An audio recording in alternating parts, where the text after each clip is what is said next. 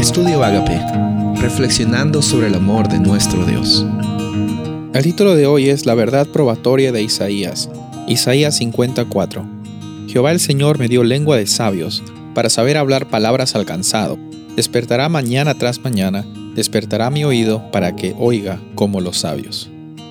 Vamos a ver en esta ocasión de que Dios siempre está dispuesto a mostrarnos su amor cómo es que este siervo sufriente, al cual nosotros reconocemos que se cumple con total cabalidad en la persona de Jesús, ese siervo sufriente llega a dar su vida para que nosotros, los que somos parte de su pueblo, por extensión, recibamos la oportunidad de tener vida eterna.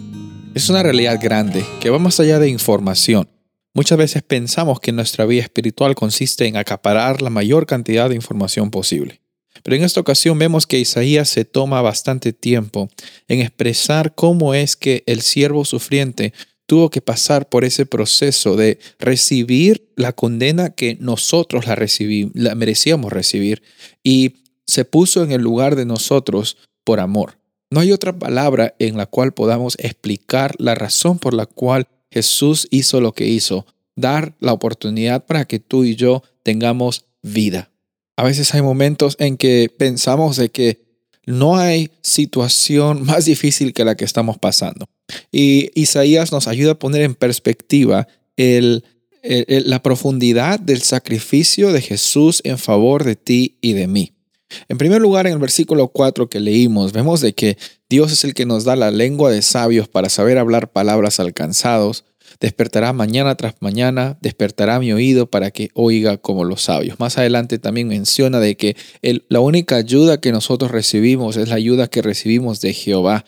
Y no hay como avergonzarnos. Por eso dice, puse mi rostro como un pedernal y sé que no seré avergonzado. Una de las mayores eh, situaciones en que nosotros queremos eh, ocultar nuestros problemas es cuando tenemos vergüenza.